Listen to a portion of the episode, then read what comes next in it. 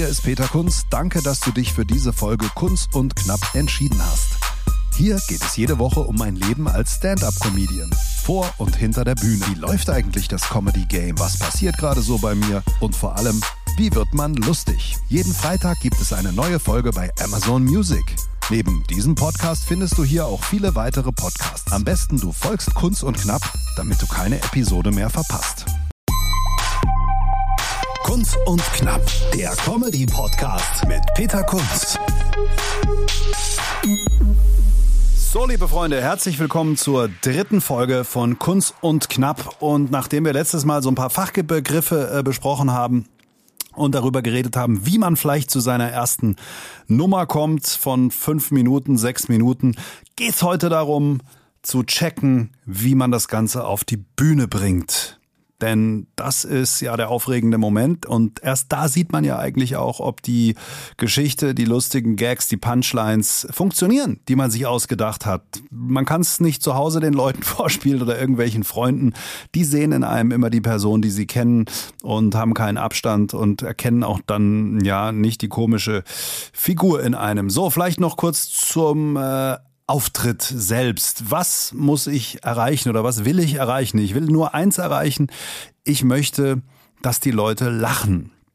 Und dabei geht es gar nicht darum, dass ich gut aussehe, dass ich smart rüberkomme, dass ich intelligent rüberkomme, äh, dass ich cool bin. Darum geht es nicht. Und ich muss den Mut haben, mich zum Idioten zu machen. Das heißt, kleiner Tipp noch, es ist immer besser, wenn die Leute über einen selber lachen, als äh, wenn in der Nummer Witze über Dritte gemacht werden. Anfängerfehler, ich habe äh, eine Nummer, die findet ihr bei YouTube, da geht's äh, darum, dass ich total urlaubsreif bin. Ich war nämlich gerade sechs Wochen in Urlaub mit der eigenen Frau. Und am Anfang, als ich diese Nummer geschrieben habe, da ging es immer los, äh, richtig schön auf meine imaginäre Frau drauf.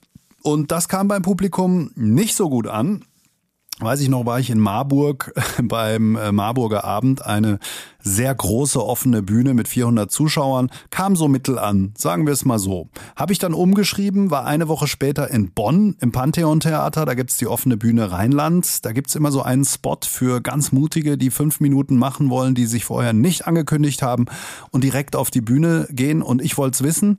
Und da hat's dann funktioniert. Und warum hat's funktioniert? Ich habe einfach die Teile umgeschrieben, und mich selber zum Idioten gemacht wo ich vorher äh, ja schön auf meine virtuelle Frau eingehackt habe. Noch was ganz Wichtiges, äh, wenn ihr jetzt zum Beispiel in einer Beziehung seid und in eurer Comedy über die Beziehung sprecht oder über private Dinge, macht den Leuten klar, dass es letztendlich nur Theater ist. Natürlich nimmt man Bezug auf Dinge, die einem im richtigen Leben passieren, aber man muss denen schon erklären, dass man es nicht ernst meint, dass der einzige Zweck ist, Leute zum Lachen zu bringen. Und äh, natürlich sollte man jetzt nicht irgendwen durch den Kakao ziehen aus der Nachbarschaft, der sich dann wiedererkennt. Zumindest nicht, wenn einem irgendwie an der Beziehung oder Freundschaft auch noch gelegen ist. Aber grundsätzlich, es ist einfach Entertainment. So, was ziehe ich an? Vielleicht noch dazu äh, auch völlig Nee, egal ist es nicht. Ich hätte fast gesagt, egal. Nein, egal ist es natürlich nicht, denn ich habe eine Bühnenfigur, die die Leute in mir sehen. Wenn ich im Anzug auf die Bühne gehe, dann ist es was anderes, was die Leute erwarten als wenn ich im Handwerkerkittel komme oder im Arztkostüm. Wenn ich im Studentenlook da auftauche, ist es was anderes, als wenn ich komplett in Gucci und Prada gekleidet bin. Wenn ich als Nerd komme, ist es was anderes, äh, als wenn ich als Öko komme. Wie auch immer, ich muss mir nur bewusst sein, ich strahle da irgendwas aus. Auch wenn ich sage, ist mir total egal, wie ich da drauf laufe. Ich persönlich laufe meistens im schwarzen T-Shirt äh, da hoch, das ist ziemlich neutral. Außerdem sieht mich dann keiner auf der Bühne.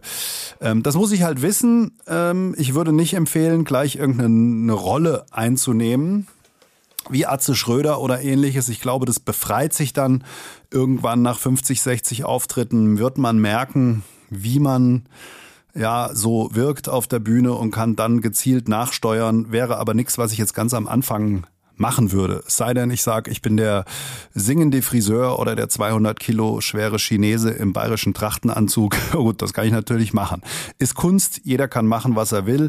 Ich persönlich würde empfehlen, erstmal locker an die Sache ranzugehen. So, das heißt, äh, ich brauche eine Nummer von fünf bis sieben Minuten. Ich brauche eine offene Bühne, wo ich mich anmelde, bei Facebook idealerweise. Da gibt's alle möglichen, je nachdem von wo ihr kommt. Schaut einfach, googelt mal. Ich habe schon mal die äh, Website von Renate Koch empfohlen. Renate Koch, offene Bühnen. Da findet ihr ein ganzes Verzeichnis nach Postleitzahlen. Da meldet ihr euch an, seid früh genug dort. Und ihr müsst gar nichts mitbringen, außer vielleicht ein Handy Smartphone zum Aufzeichnen, Audio oder Video. Kleines Stativ lohnt sich vielleicht für 25 Euro zu kaufen. Das platziert ihr irgendwo. Dann könnt ihr nämlich danach auswerten, was hat funktioniert und was nicht. Und ansonsten müsst ihr nichts mitbringen, außer eure Nummer. Und zwar idealerweise im Kopf.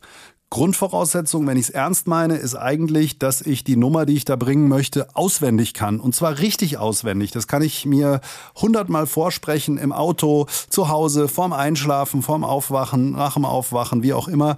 Äh, ist für mich Grundvoraussetzung, dass man die Nummer wirklich in- und auswendig kann. Weil nur wenn ich mich darauf konzentrieren kann, wie ich etwas darbiete, ähm, dann wird's im Zweifel auch gut. Wenn ich auf der Bühne noch nach einem Text suchen muss, äh, das finde ich immer ein bisschen schräg, weil das Mindeste, was die Leute äh, erwarten können, ist, dass die Person, die auf der Bühne steht, weiß, was sie da zum Besten geben will. Ich persönlich finde es immer ein bisschen komisch, wenn Leute dann äh, dreimal den Text vergessen zwischendrin. Klar, kann passieren, um Gottes Willen, aber äh, man muss sich dann selber fragen, war ich dann richtig vorbereitet? Weil ich habe dann 30, 40, 50 Zuschauer, deren Zeit nehme ich in Anspruch und irgendwie sollte das ja doch passen, was man dann macht. Ob es funktioniert, steht auf einem ganz anderen Blatt. Das kann ich nicht machen, aber auswendig oder kann ich nicht wissen vorher, aber auswendig lernen ist wirklich eine Fleißaufgabe. Sehe ich zumindest so. Das Schwierige ist dann, wenn es nicht funktioniert hat und ich muss äh, die Sache umstellen, dann muss ich natürlich neu auswendig lernen. Ich habe dazu äh, das Programm Evernote. Da kann man mehrere Rechner und Mo Mobile Phones synchronisieren. Hab den kompletten Text dann drinstehen, an dem ich arbeite. Und unten habe ich dann die Bullet Points, also die einzelnen Schlagwörter. Und anhand dieser Bullet Points lerne ich es dann auch auswendig. Und zwar immer von vorne bis zu dem Punkt, wo ich es äh, nicht kann. Und dann fange ich wieder von vorne an. Lerne dann erstmal die Bullet Points, weil wenn ich ja die schon mal drauf habe, dann äh, wird es mir schon gelingen, den Text auszuformulieren. Wichtige Sache noch, wenn ich eine Pointe bringe, dann kommt die immer ganz an den Schluss des Textes. Was auch hilft, ist, die Pointe fett zu markieren im Text, dass ich einfach weiß, das ist der starke Teil, den ich dann auch dynamisch rüberbringen muss oder den ich richtig betonen muss. Und äh, wirklich in der Regel Pointe immer am Ende. Ich kann nicht vorher das Geheimnis des Gags, der Punchline verraten. Also ich tauche da auf, hab ähm, meinen, ja, meine Nummer im Kopf und äh, dann geht der Auftritt los. Kunst und Knapp. Thema des Tages. Thema des Tages heute ist, wie kriege ich die erste Nummer halbwegs sinnvoll und halbwegs äh, ja äh, im Rahmen des Möglichen über die Bühne. Ähm, man darf nicht zu viel erwarten, das ist ja die erste Erfahrung. Und äh, Comedy ist wie Jonglieren, am Anfang fallen die Bälle halt runter. Das heißt, ich stelle mich da erstmal vor, melde mich, meistens gibt's irgendeinen Organisator, irgendeinen, äh, der das äh, moderiert auch, dem sage ich, wer ich bin. Und am besten, ja, manche wollen dann noch so zwei, drei Infos haben, wie sie jemand ansagen sollen, muss ich mir halt überlegen. Aber auch da brauche ich jetzt keine Riesenstory beim ersten Mal. Ähm, und dann wird manchmal ausgelost die Reihenfolge oder äh, es legt der Veranstalter fest, je nachdem, wer da so auftritt, damit es irgendwie eine Dramaturgie hat. Die Frage ist, ist es gut, wenn ich als letzter dran bin, wenn ich als erster dran bin, wenn ich mitten dran bin?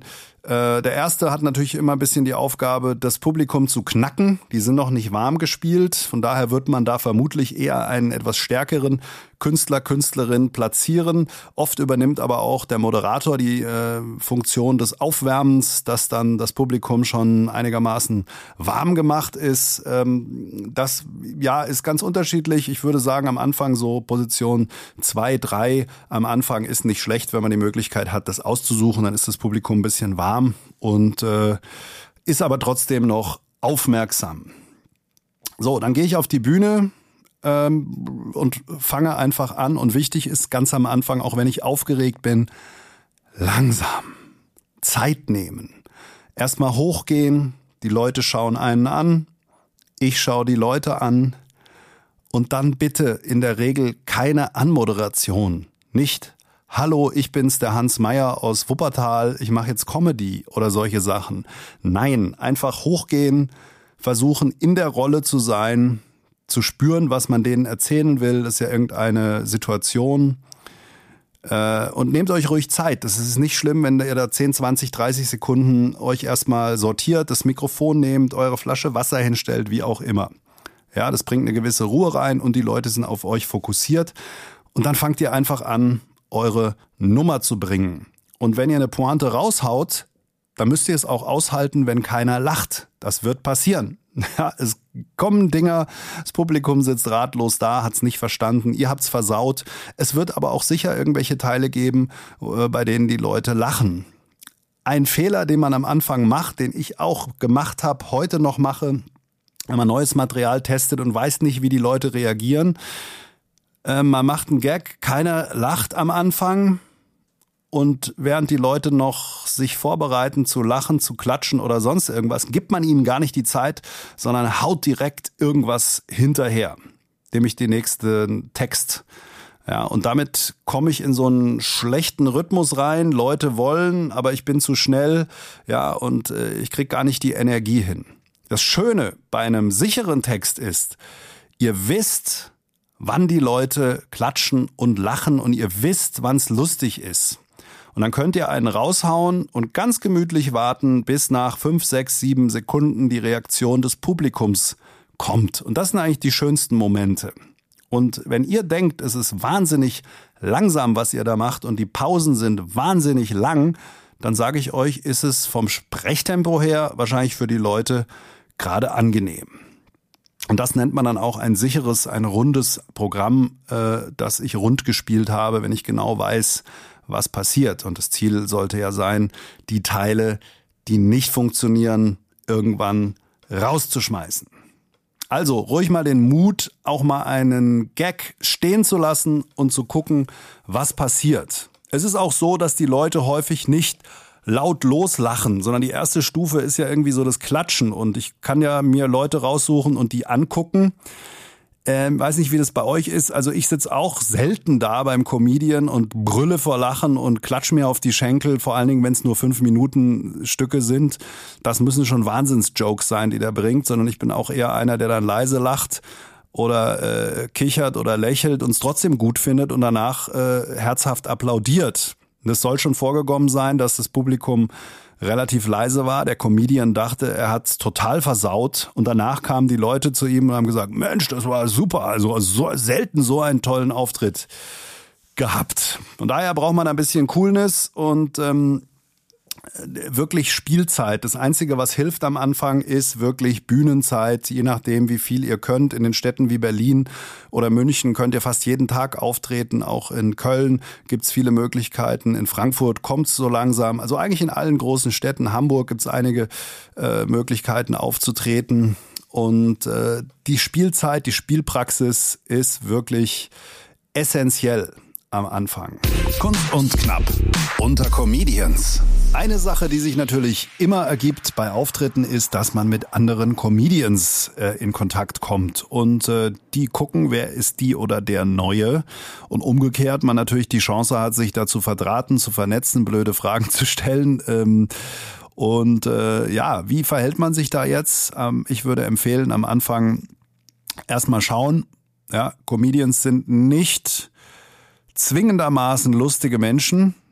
Mal meine Erfahrung. Es gibt viele total nette, einige, die offen sind für äh, Networking, für Kontakt, für, ja, wie man so schön sagt, Best Practice. Einfach, äh, ja, wo man sich auch schreiben kann, fragen kann, hier, wie würdest du das machen oder äh, was, was würdest du in dieser Situation jetzt machen? Es gibt aber auch welche, die haben da überhaupt keinen Bock drauf. Die sehen einen als Konkurrenten wahrscheinlich oder sehen einen als äh, totalen Newcomer.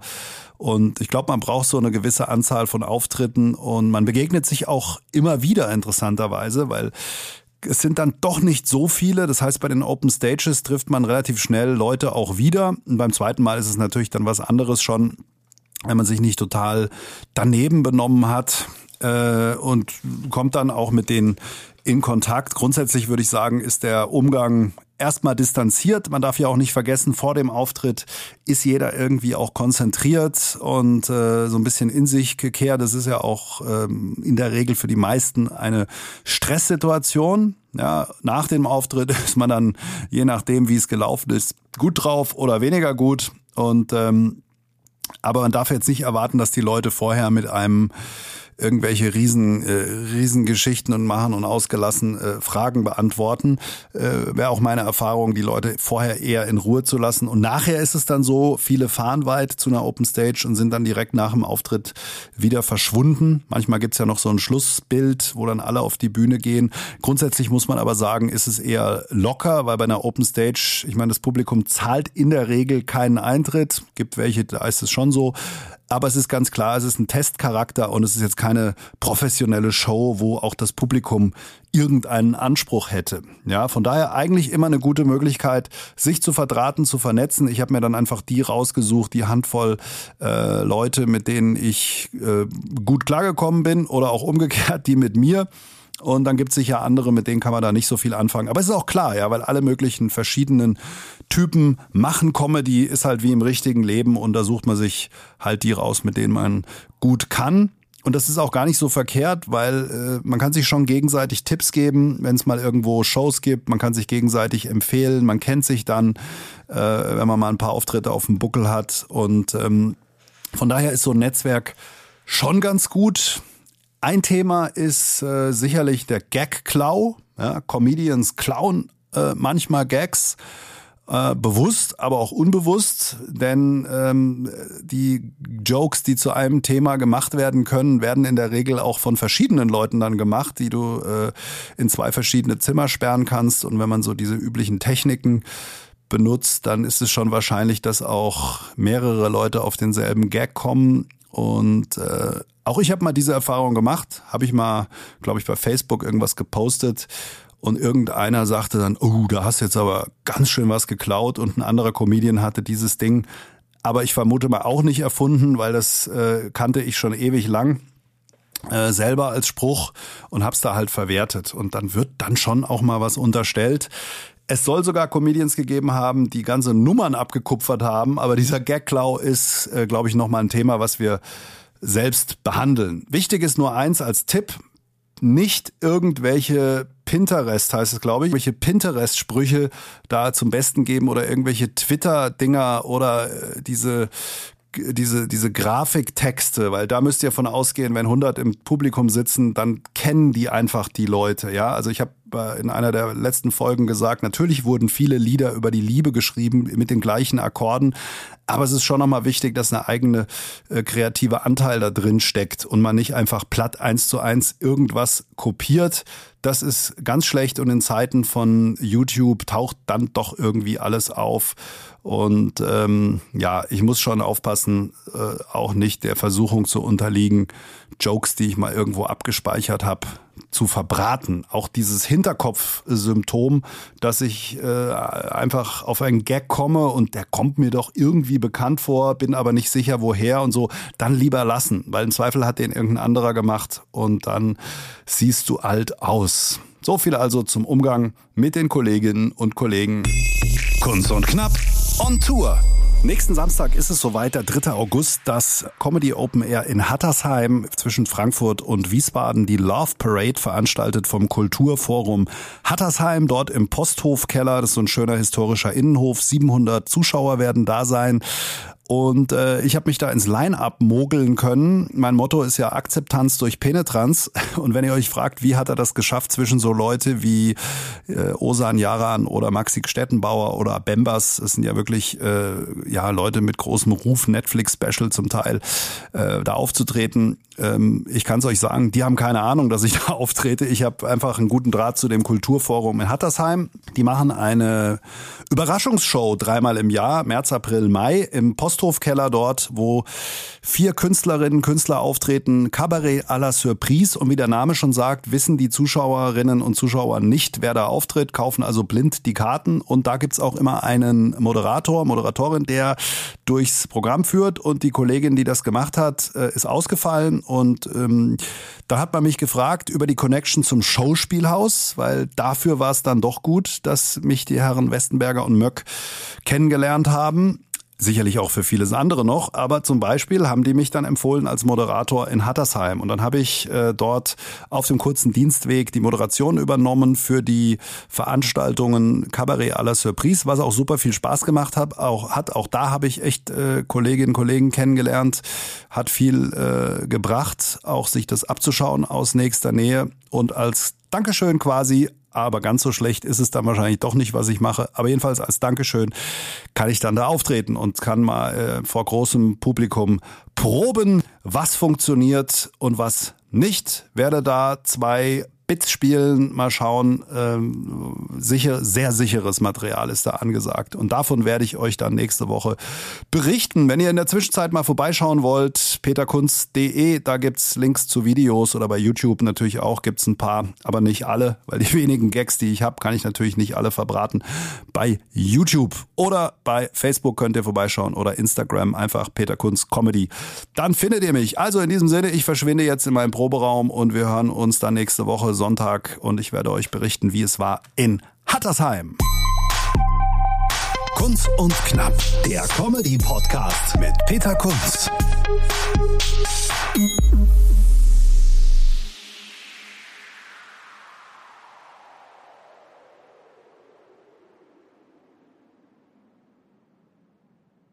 Hola, chicas y chicos. Wir schalten das nächste Comedy-Level frei. Also so viele Lacher, so viel Publikumsgeschrei und so viele Gags. Also ohne trainierte Zwerchfellmuskulatur kann ich da nur eindringlich davor Wir warnen. sprechen an, was Deutschland bewegt. Der eine glatt gebügelt, der andere schief gewickelt. Kunz und Brosius, das sind wie viele Personen? Zwei. Aber wie viele Wörter sind das? Drei. Tickets und Termine kunz und brosius.de